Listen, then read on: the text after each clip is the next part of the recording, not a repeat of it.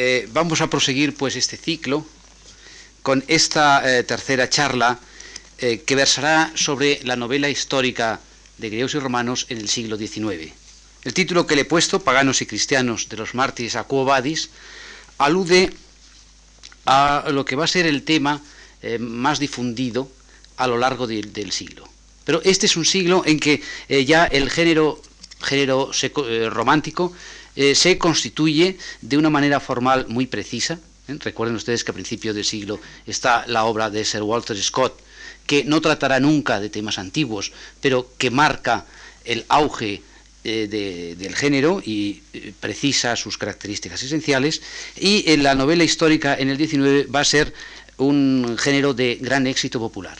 Se escribieron muchísimas novelas históricas, las novelas históricas estaban en boga, grandes escritores eh, practicaron el género y eh, en vista de ello yo no voy a darles aquí una nómina, que podría ser larguísima, de las, de las novelas eh, de tema antiguo en este siglo, sino que me referiré a las esenciales. Sí podemos, en principio, recordar algunos de estos títulos.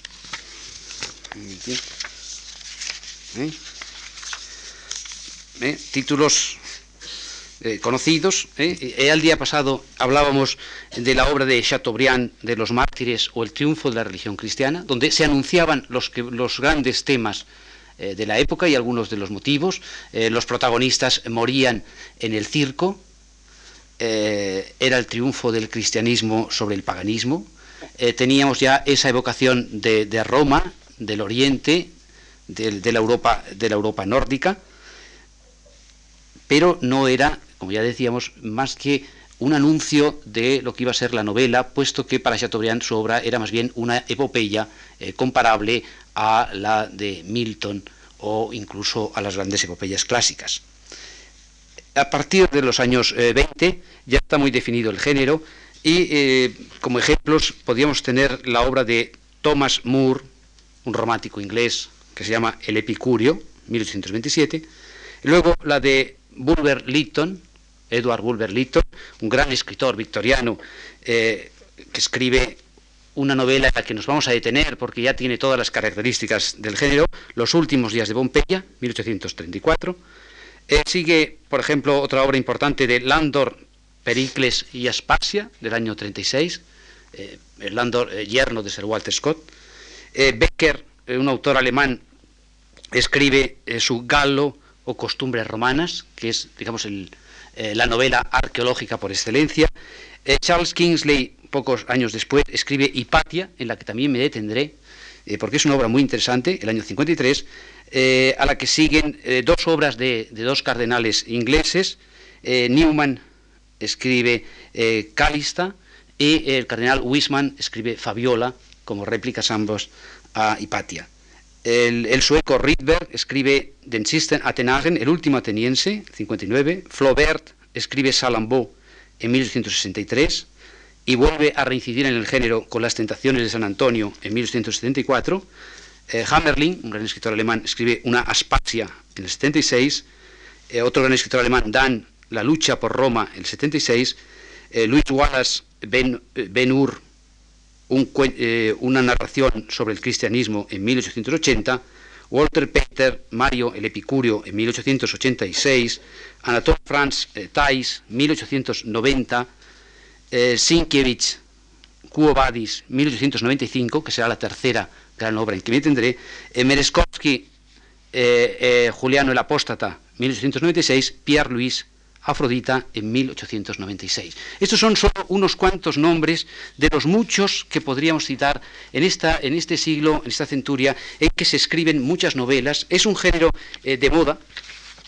En la Inglaterra victoriana, por ejemplo, eh, se ha señalado que escriben novelas históricas no solo los grandes autores, sino autores de tipo medio. Por ejemplo, eh, Rich Conen, que es un autor finlandés que ha estudiado el género, señala que hay 12, eh, hay 12 eh, párrocos anglicanos que escriben novelas históricas antiguas y más de 40 mujeres que escribe una, novela de tipo medio. Era una novela de éxito y por otra parte bien considerada, puesto que requería unos eh, conocimientos importantes sobre el mundo antiguo, eh, eh, una, educación esmerada y es la época, recuerden ustedes, que también los estudios de, sobre el mundo antiguo en Cambridge, en Oxford, etcétera, están a la moda. De manera que es, es un género que cuenta con todo el beneplácito tanto del público como de las clases más altas.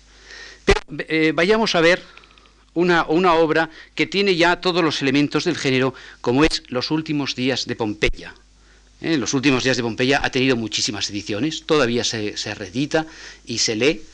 Hay que decir que hay eh, ediciones juveniles que no respetan la obra, porque la obra eh, tiene muchas citas latinas, eh, tiene eh, notas a pie de página, es una referencia constante al mundo antiguo y a una elevada educación. En cambio, las ediciones corrientes, las ediciones estas eh, que se hacen modernamente, suprimen una gran parte de la obra, suprimen las citas antiguas, suprimen las poesías, etc.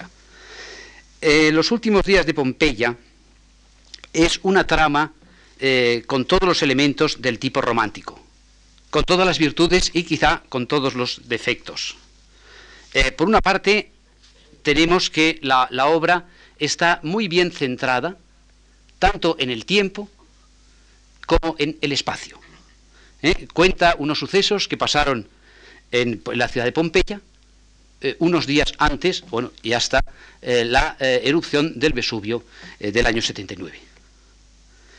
la obra tiene un enorme influjo de ciertos elementos pictóricos, eh, había, eh, bueno, eh, su autor la escribió, la escribió en, Nápoles, en una temporada que pasó en Nápoles, y había visto varios cuadros, entre ellos un famoso cuadro del pintor ruso Bryulov, que se llama El último día de Pompeya, que representa la escena final de la novela, es decir, la erupción del Vesubio, los grandes edificios antiguos cayendo, aplastando la población el, tema de las ruinas es un tema eminentemente romántico, pero el tema de la catástrofe del Vesubio es, eh, digamos, el aldabonazo final de la novela, el magnífico cierre de la novela. Es muy curioso recordar que este mismo año, 1835, en que Bulwer Lytton escribe, escribe el gran Giacomo Leopardi eh, su famoso poema La Ginestra, donde evoca justamente las ruinas y la eh, ciudad sepultada por el Vesubio.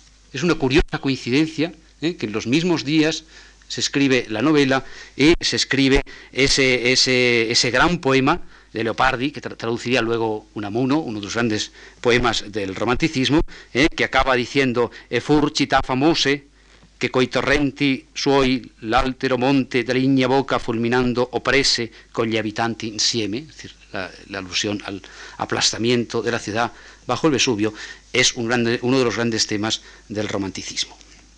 Como digo, hay un gran influjo de la, eh, pintura, eh, pero sobre todo lo que incitó a este escritor inglés a su narración fue la visita a la propia ciudad. Las ruinas de Pompeya, impresionantes, estaban allí. El eh, libro está dedicado, curiosamente, a Sir William Gale, que es el gran arquitecto que hizo la excavación y la publicación de los planos de, Pompeya, eh, justamente en esos años, y eh, lo arqueológico está magníficamente ilustrado en la narración. ¿eh? como ninguna antes. Ya hemos dicho que Barthélemy era un gran erudito, conocía muy bien los planos de las ciudades que describía, pero no tiene comparación con esta sensación viva que recoge Bulwer Lytton. aquí tenemos ya las típicas descripciones de la novela histórica.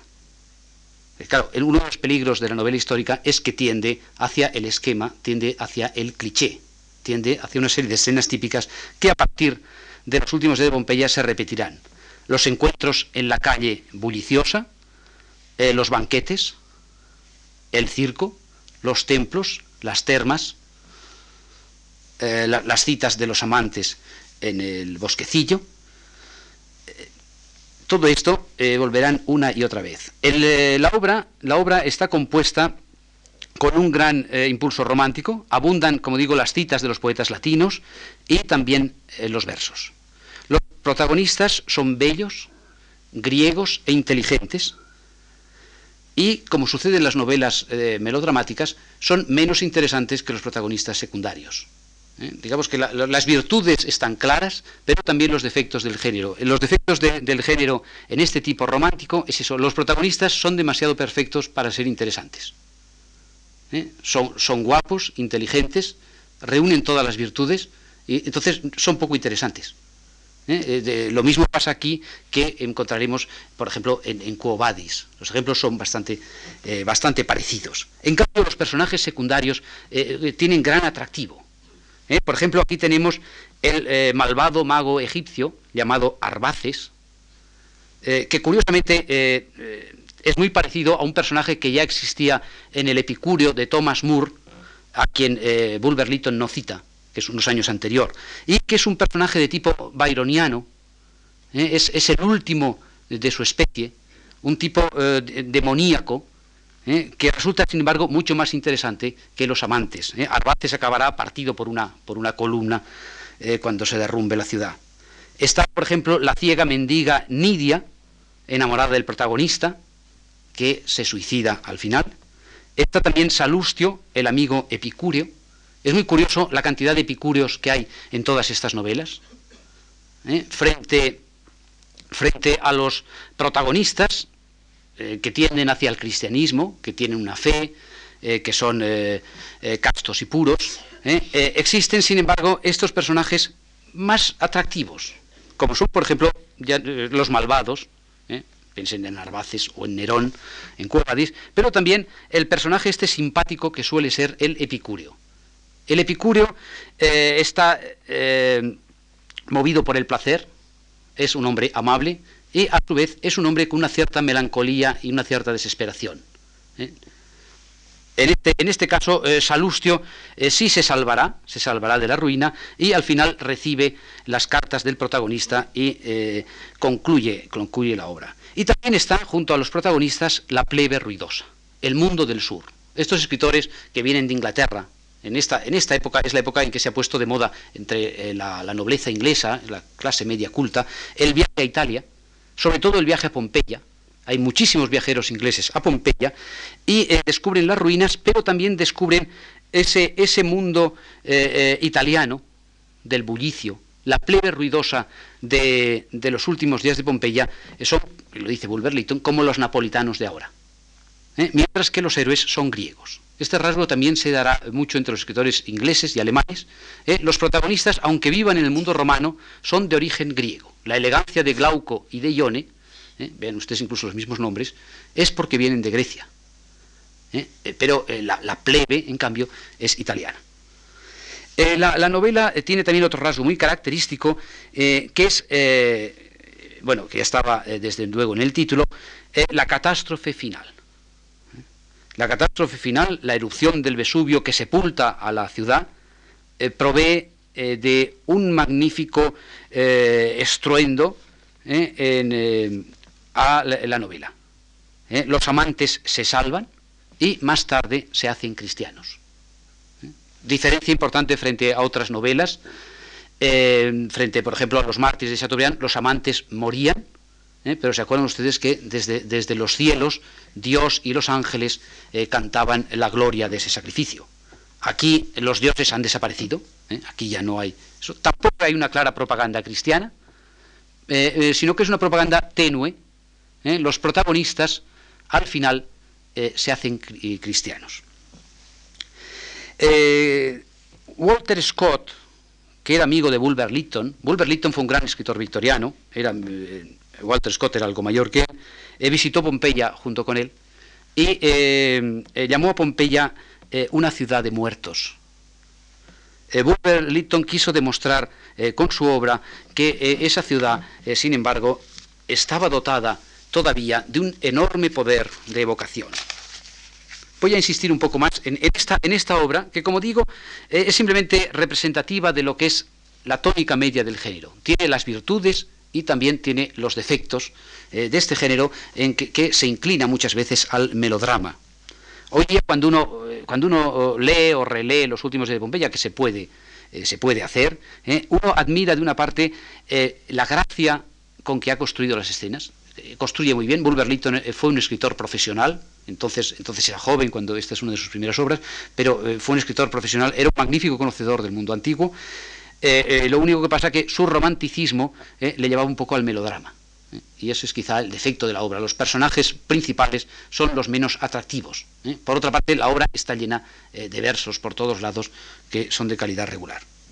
Eh, dice en el prólogo, en el prólogo explica por qué hizo el libro. Dice, visitando las ruinas redescubiertas de una antigua ciudad, que tal vez aún más que las dulcísimas brisas y el límpido cielo, los valles cerúleos y los bosquecillos de naranjos del mediodía, atrae al viajero hacia los entornos de Nápoles, contemplando todavía frescas y vivaces las casas, las calles, los templos, los teatros de esta ciudad que existió en el siglo más soberbio del Imperio Romano, era muy natural que experimentara el deseo ardiente de repoblar estas calles desiertas, de restaurar aquellas encantadoras ruinas, de reanimar los huesos salvados del tiempo para su examen, de saltar sobre el abismo de 18 siglos y traer a nueva vida la ciudad de los muertos. La ciudad de los muertos alude a la frase de Sir Walter Scott.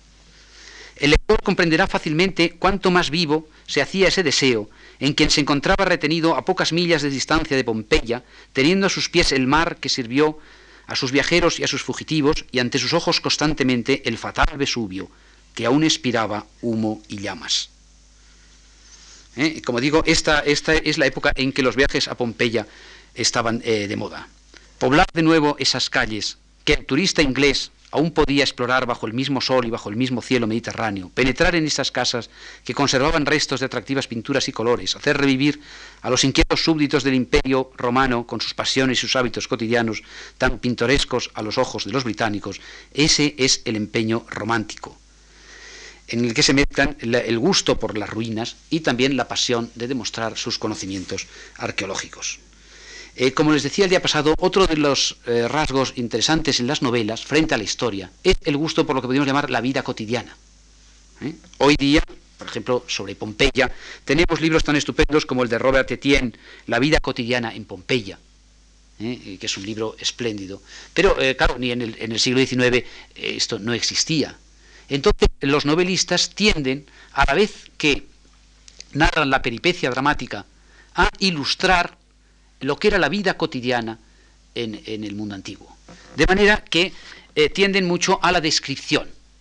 Por ejemplo, cuando sale una, casa, como sucede aquí, y hay que recordar que las casas que salen en esta novela corresponden a casas reales excavadas eh, de Pompeya, ¿eh? de, manera que la casa del protagonista, de este Glauco, es la casa que se llama la casa del poeta trágico. ¿Eh? otras, otras casas e incluso otras bodegas corresponden siempre a sitios reales excavados eh, por Sir William Gell ¿eh? y que podrían, podríamos, la, novela podría trasladarse a los planos publicados entonces. Pero hay, hay una descripción, hay siempre una descripción de, la, de la casa, incluso con los nombres, con los nombres latinos. le gusta mucho eh, a este novelista, como a otros, ¿eh? hablarnos del el vestíbulum, el impluvium, el atrium, el tablinum, el triclinium, el cenaculum, la pinacoteca, el viridiarium, y no olvida mencionar la inscripción de la entrada con el dibujo que advierte cabe canim. ¿eh? Es decir, la faceta arqueológica está muy cuidada. Otra escena típica, por ejemplo, es la del banquete. En, en la novela hay dos banquetes, en esta, dos simposia, uno que es un banquete elegante, el que da Glauco y que recuerda sobre todo al banquete eh, de Platón. Y luego hay también un banquete eh, más bien de tipo cómico que recuerda al, otro famoso banquete de la literatura clásica, que es el banquete de Trimalción. También, eh, también se, describe. Luego viene el, movimiento en las calles, que está muy bien descrito, y viene una, una escena que no puede faltar, es la escena de los juegos circenses juegos de gladiadores. Primero eh, se habla de los gladiadores, se presentan los gladiadores, también se describe cómo era una taberna, cómo era una taberna eh, de las, de las vallas que se conservan en, Pompeya. Y eh, otra vez volvemos al latín, a expresiones latinas sobre los juegos. Por ejemplo, se habla de los velaria, del retiarius, el bestiarius, la expresión abet, ya lo tiene. el subdititius, los ordinari, el fiscalis, el secutor, el tiro, etcétera, digamos con una pedantería un tanto académica que es muy propia del género y de la época. Al mismo colorido sirven, como he dicho, las citas de los poetas latinos y las alusiones a frases latinas desperdigadas a lo largo del texto. Abundan por lo demás las escenas de vida doméstica, a veces eh, cuadros eh, cómicos, muy eh, con tonos pictóricos, y hay escenas de taberna, escenas de tocador y escenas de conversación callejera. Me parece muy acertada la opinión de un historiador de Jenkins en un libro que se llama Los victorianos y los antiguos griegos, que dice, los últimos días de Pompeya, a pesar de su fecha, tiene eh, mucho de tardío aire victoriano. Parece una pieza teatral con las pinturas de Pointer y de Tadema, ¿eh? que son los pintores de la época que también reflejan el mundo antiguo. El afán de Bulwer de crear una atmósfera le lleva a representar la vida pompeyana en toda una serie de pinturas que muestran eh, su erudición y su gusto costumbrista. Los mismos títulos de los capítulos son al respecto muy sugerentes. ¿eh? con pequeñas citas, como también hacía Sir Walter Scott. Hay en su novela un empeño en mostrar cómo era el mundo antiguo, la decoración, y sin embargo, cuán semejante a eh, la época del escritor era eh, lo sentimental y lo cotidiano, ¿eh? en sus intrigas, sus comadreos, sus chismes y pasiones. Constantemente hay alusiones a ello. Es decir, es el doble juego que yo me refería ya estos días pasados del anacronismo de la novela histórica. Por una parte, el decorado es antiguo, pero las pasiones son eternas. ¿Eh? El, amor entre Glauco y Ione, eh, las acechanzas, el mundo del, chismorreo, etcétera, ese es, lo mismo en la Inglaterra victoriana que en el, en el Nápoles o en la Pompeya del siglo I. Eh, se advierte eh, pronto que Bulwer Lytton tiene por lo griego una admiración muy superior a la que tiene por lo romano. Su héroe y su heroína son griegos. Su elegancia, su gusto, su inteligencia, su amor a la libertad vienen de Grecia. En cambio, los modales toscos de los otros, la vulgaridad de las figuras inferiores, de los taberneros, de los gladiadores, los juegos de circo, todo eso es Roma. Pompeya, en el bello sur de Italia, tiene mucho más de helénico, pero también mucho de italiano con todo su bullicio, como el de Nápoles. Bulwer Lytton no deja de comparar el gentío de Pompeya con el de la Italia que él conocía. ¿eh? La vía domiciana, llena de transeúntes y carruajes, exhibía toda la alegre y animada algarabía vital y todo el dinamismo que hoy podemos encontrar en las calles de Nápoles, dice el capítulo primero. Bien, eh, eh, los, protagonistas, en su nombre, Glauco Ione, reflejan la elegancia antigua y son tan bellos como inteligentes. Pronto descubren que han sido hechos el uno para el otro, tienen una fidelidad que nada puede quebrar. Eh, Glauco es un Alcibíades sin ambición, eh, que vive eh, como un noble inglés, sin nada que hacer en el mundo, de modo festivo y elegante, dedicado al arte y la poesía. Como los héroes románticos, el protagonista de esta trama sentimental encuentra en el amor su destino y su dicha en un matrimonio ejemplar eh, tras una, larga lucha por conquistar a su amada. Pero la virtud de uno y otro los hace merecedores del happy end. Eh, como digo, son más interesantes los personajes secundarios. El egipcio Arbaces, sabio, maligno, representante de un poder oscuro, es mago oriental y sacerdote de Isis, recuerda esos orientales que van a salir en las novelas eh, inglesas victorianas y posteriores, donde el malvado suele ser un hindú o un chino ¿eh? como más tarde pues, será pues, Fu Manchu, ¿eh? o un personaje eh, de, este, de, este, oriente amenazador.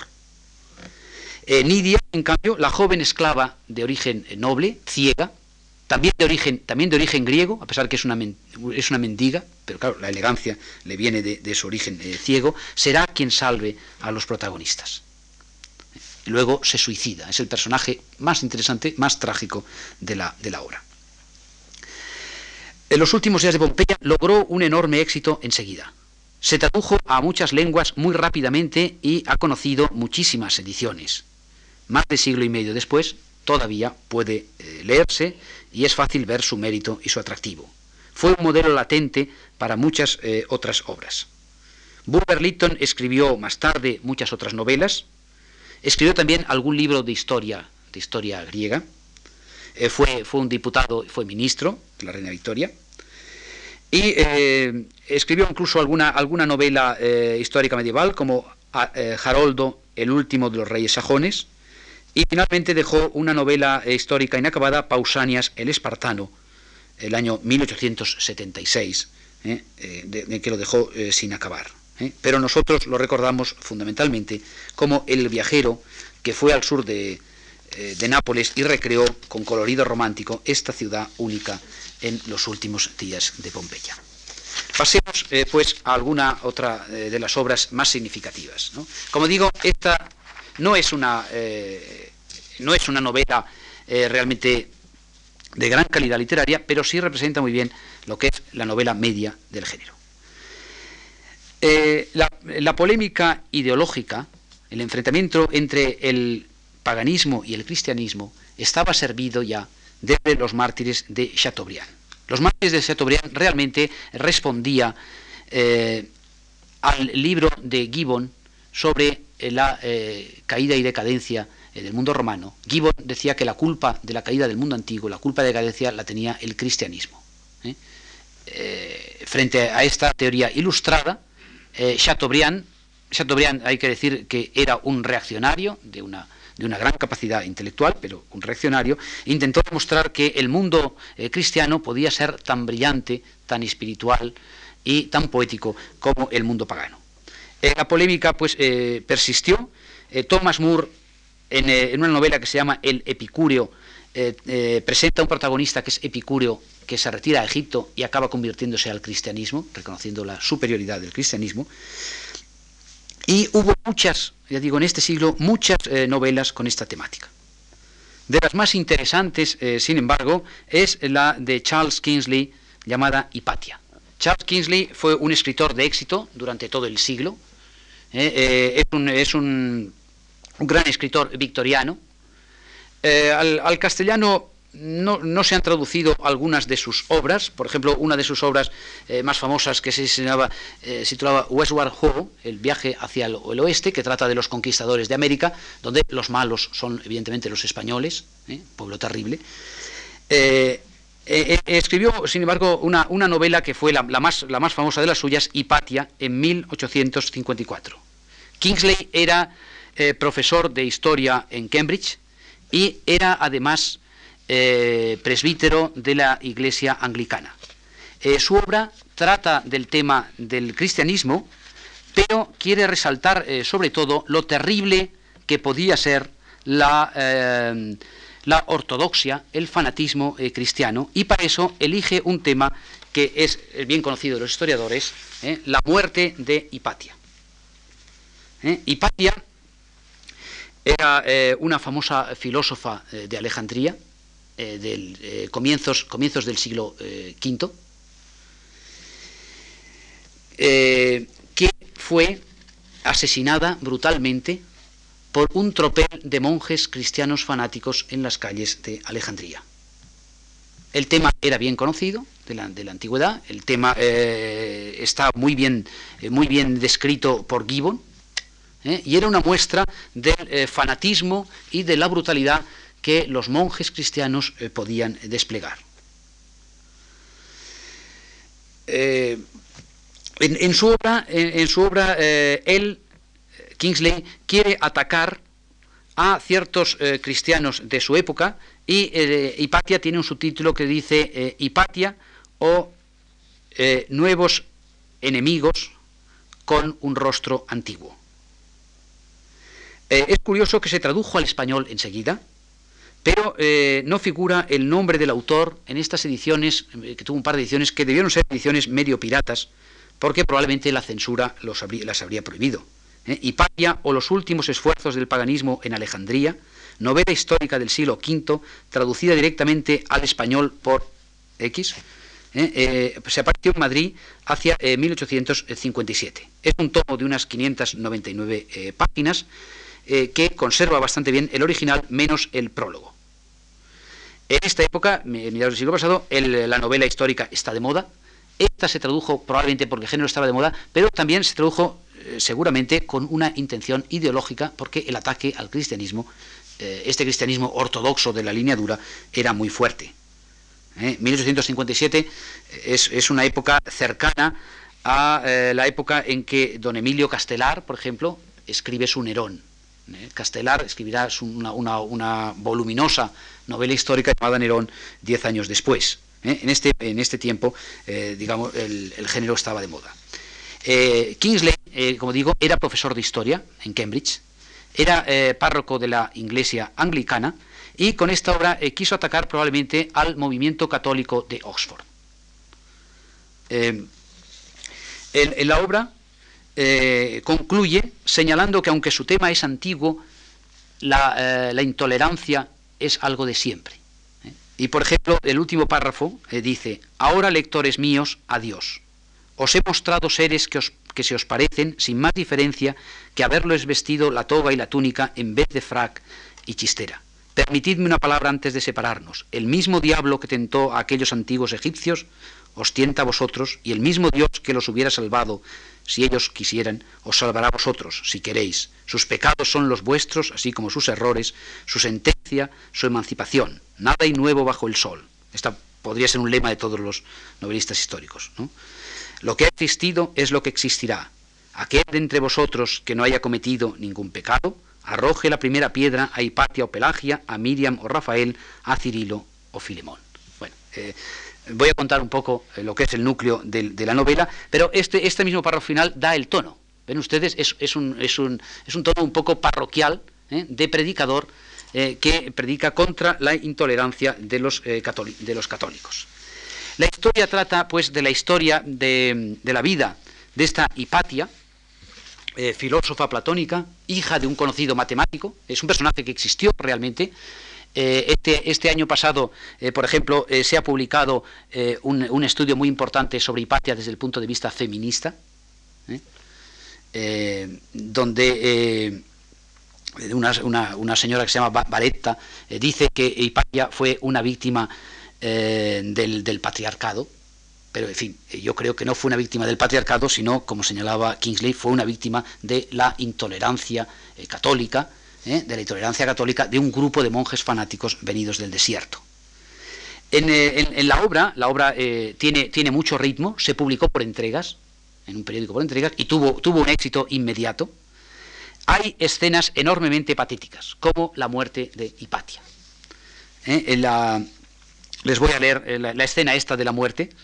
¿Eh? ya digo, eh, eh, responde a datos históricos. Hipatia fue asaltada por la calle por una, turba de monjes. Se supone que detrás de ellos estaba el propio obispo de Alejandría, que no puso la mano en ello, pero parece que lo había ordenado él que es Cirilo, luego, luego, San, Cirilo, y todo este crimen estaba protegido nada menos que por la corte de Constantinopla.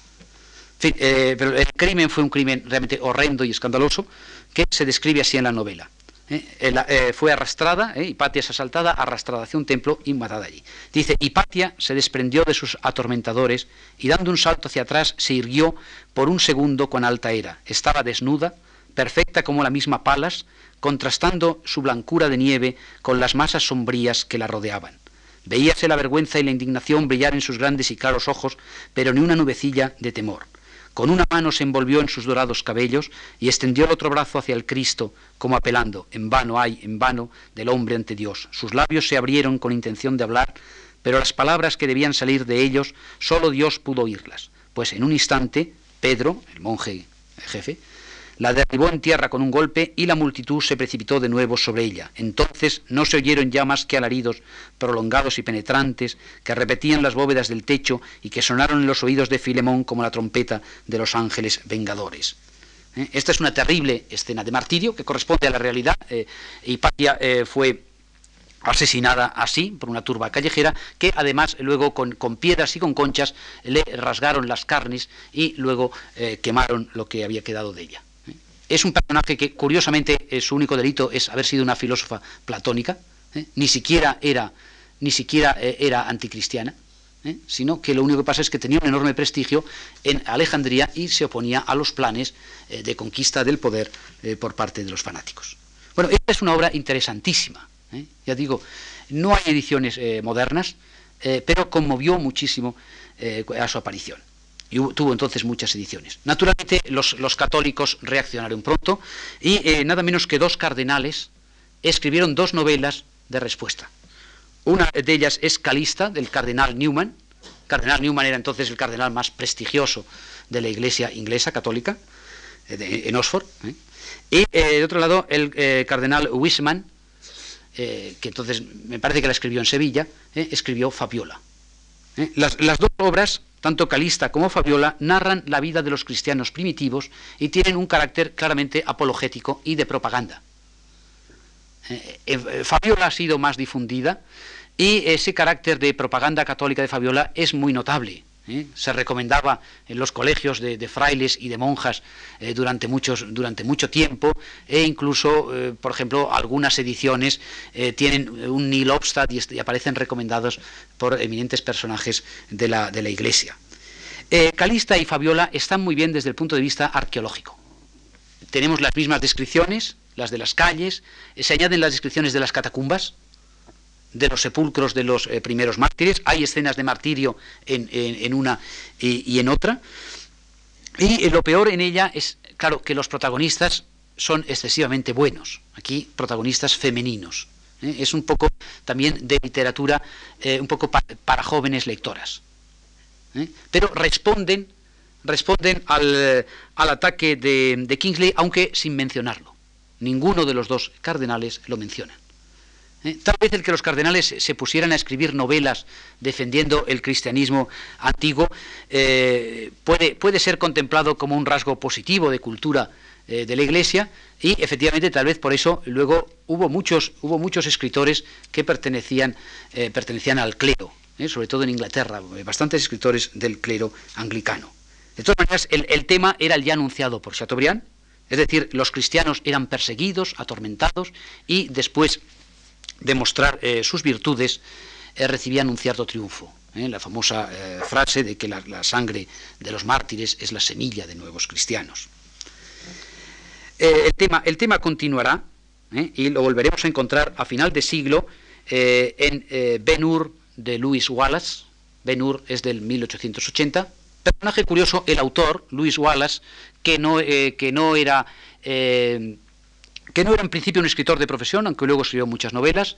Eh, Wallace era un militar, dirigió, dirigió la caballería que defendió la ciudad de Washington en la guerra de secesión americana. tuvo un papel muy importante, salvó la ciudad de Washington, y escribió esta novela Ben Hur, que iba a ser una de las, de las más famosas en el final de siglo, y luego Sienkiewicz escribió también Quo Vadis, 1896, que le valdría el premio Nobel. ¿Eh? Volveré luego sobre ella. Simplemente para decir que el género, el género este de cristianos contra paganos eh, se mantuvo durante toda la época. Pero eh, hubo grandes escritores, otros grandes escritores que practicaron la novela histórica del tema antiguo. Entre ellos, los que podemos considerar quizá los, grandes estilistas, los dos mejores estilistas, de, uno, de lengua francesa, Flaubert, que escribe su Salambó en 1862, donde evoca el ambiente de Cartago, con, un enorme, con un enorme exotismo, con una, con una gran fuerza arqueológica, está muy bien documentado, la carga arqueológica y literaria es enorme, Quizá el defecto de, de Salambó, como se le, se le, censuró ya en su tiempo, como censuró ya el crítico Saint-Beuve, es que la acción carece de fuerza y el momento histórico eh, representado eh, no es un momento significativo para el futuro de la historia. ¿eh? También eso lo señalamos, la novela histórica tiende a representar ciertos momentos de crisis, de crisis importante, por ejemplo, el encuentro entre el cristianismo y el paganismo, eh, el, fin del mundo antiguo, grandes figuras como, César. En cambio, el, momento evocado en Salambó, que sí, es, el, el mundo de, de, y de los Barca y, de, del mundo de este de Cartago, no toca la, fibra sentimental del, lector moderno. Sin embargo, es, a pesar de todo, una gran novela, sobre todo por su estilo y por su carga arqueológica. Eh, eh, Las tentaciones de San Antonio de Flaubert es una novela quizá aún más ambiciosa, pero de un estilo que lo aleja de la novela para acercarlo más bien a una evocación lírico-teatral. ¿eh? Es, un diálogo pero, o una serie de diálogos inflamados, llenos, eh, llenos de, alusiones, llenos de imágenes. Es una, es una obra realmente impresionante, aunque no muy característica de lo que es la novela histórica típica.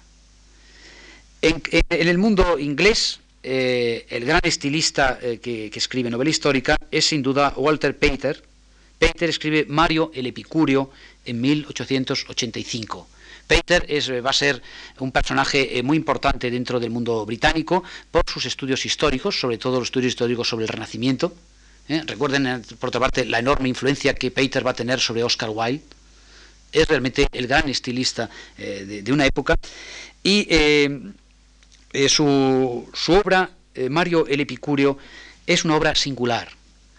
en ella introduce algunos textos de la literatura antigua, por ejemplo, ahí está eh, introducido como cuento nada menos que el de Cupido y Psique de Apuleyo, simplemente eh, traducido. Y eh, luego es una obra llena de discusiones filosóficas. Ahí aparecen también epicúreos, estoicos. El personaje central, Mario, es realmente un esteta, un hombre sensible, melancólico, que vive el final de un mundo, vive en la época de los Antoninos, que por una parte es la, culminación del Imperio Romano, pero que desde el punto de vista de, las creencias es un mundo al que le falta una fe. Y este personaje es sensible, enfermizo, eh, acaba, eh, acaba muriendo como un mártir cuando está a punto de convertirse al cristianismo, aunque no llega al cristianismo.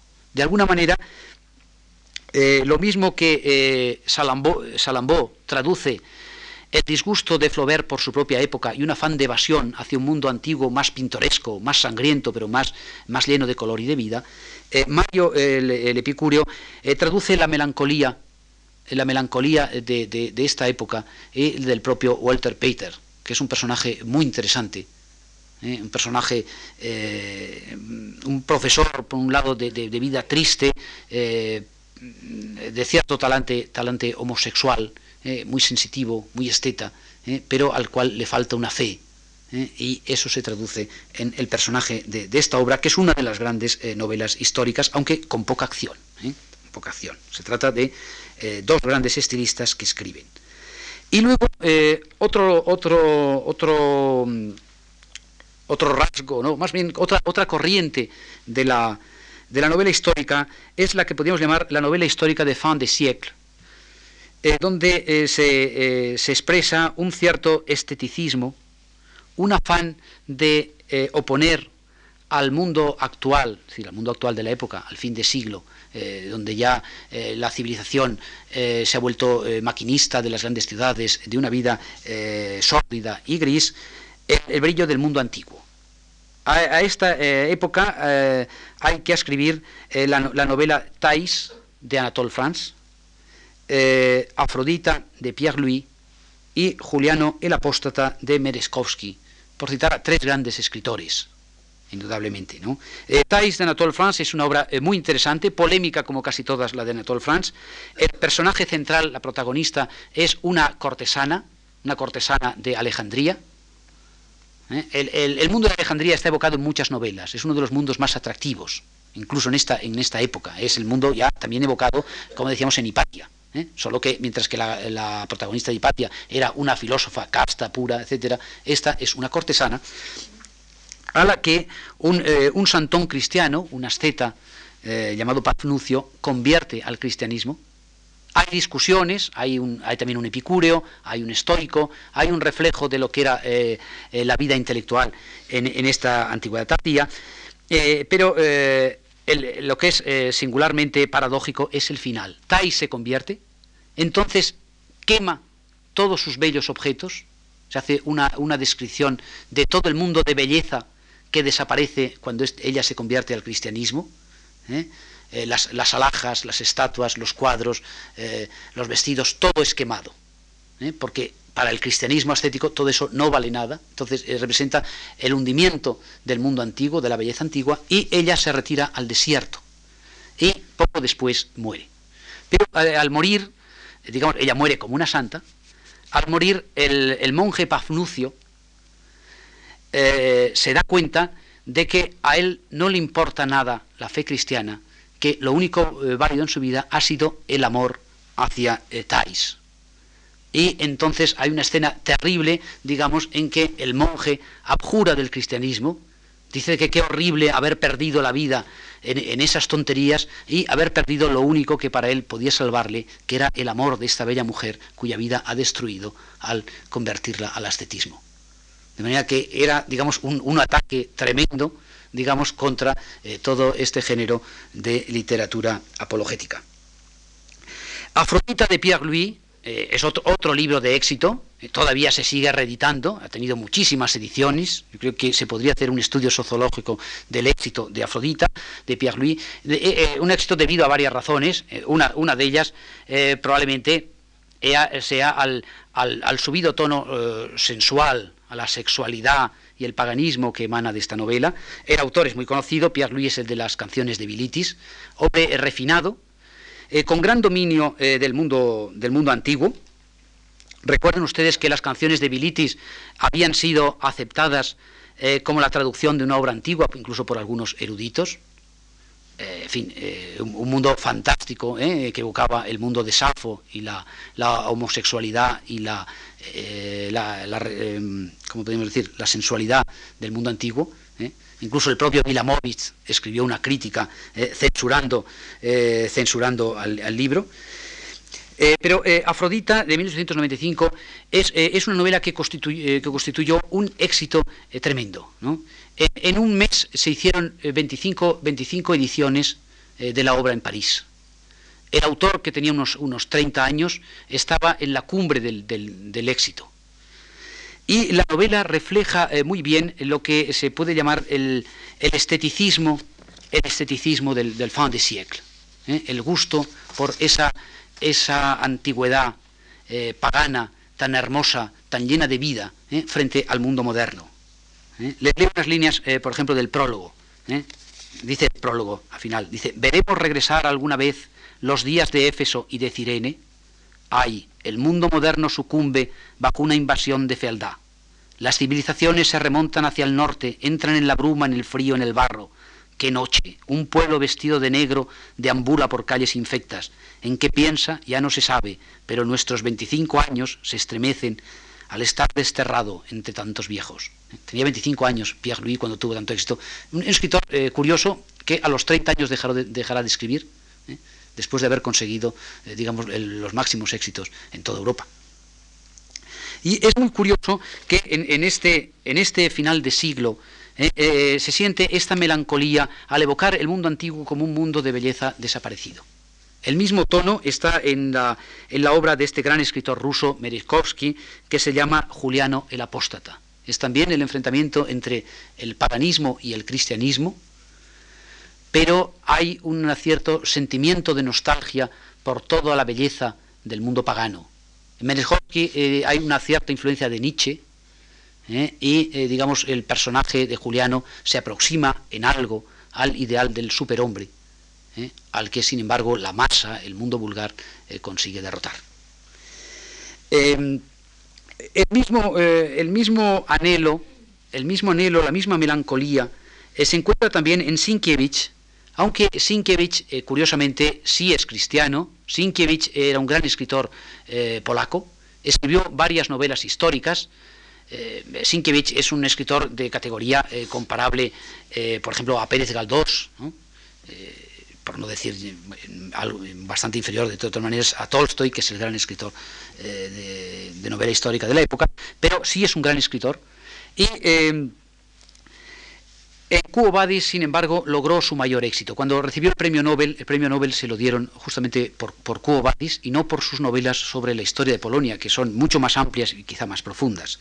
Pero eh, Sienkiewicz también se quejaba de la época. Dice, dice, en nuestra época inculta se sienten ganas de huir de la barbarie y viajar a los templos griegos, de trocar los contornos difusos por las líneas rectas y las frases enfáticas y sombrías por una lengua clara y noble.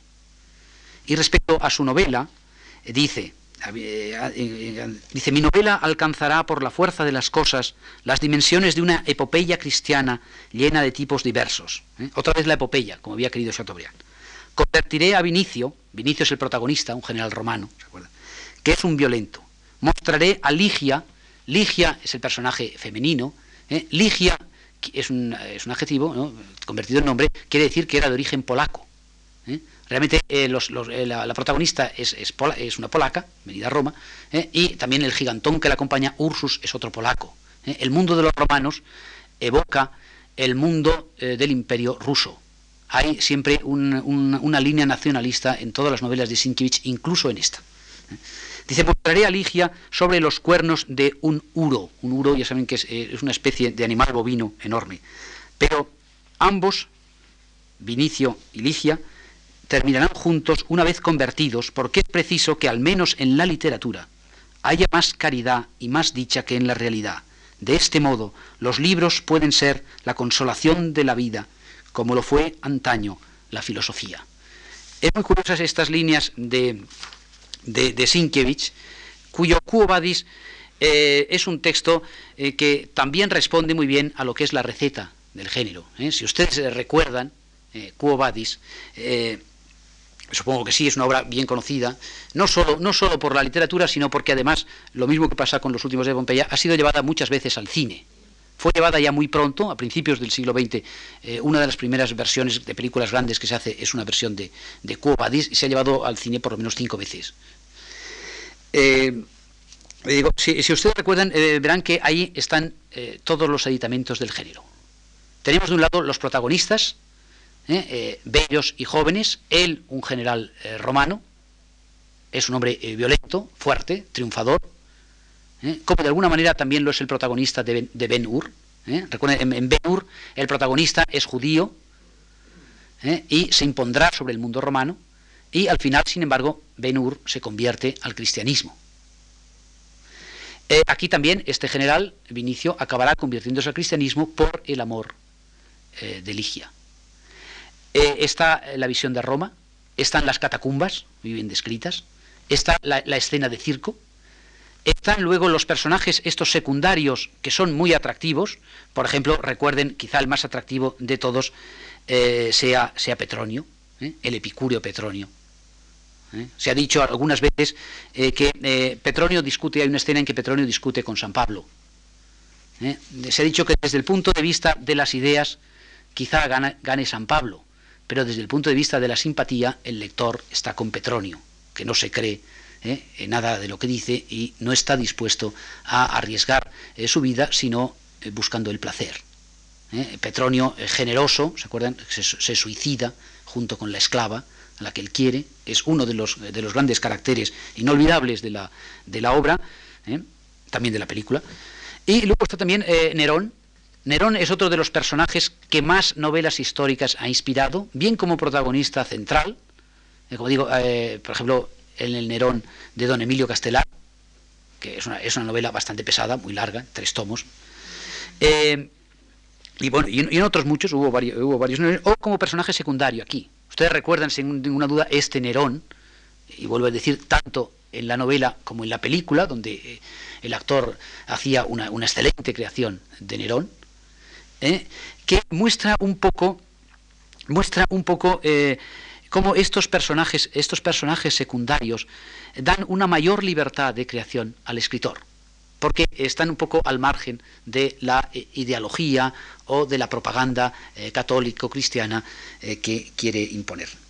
Bien, este quizá sería un buen punto para, dejarlo. la novela esta está a final de, siglo. En este final de siglo hay muchas novelas, algunas de muy pocas habrá en España, a principios de siglo, por ejemplo, había que recordar la novela de Sónica, La cortesana, de Velasco Ibáñez, muy influido por Pierre Louis, pero también por todo, por todo este ambiente y todo, y todo este eh, prestigio.